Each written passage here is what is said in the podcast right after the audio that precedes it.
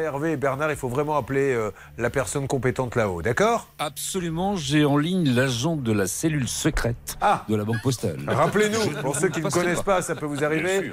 Hervé Pouchol nous dit qu'à chaque fois, il appelle une cellule secrète Oui. qui existerait là-bas. Alors, on ne connaît pas l'identité des Non. gens. Ils travaillent dans le noir pour pas qu'on les reconnaisse.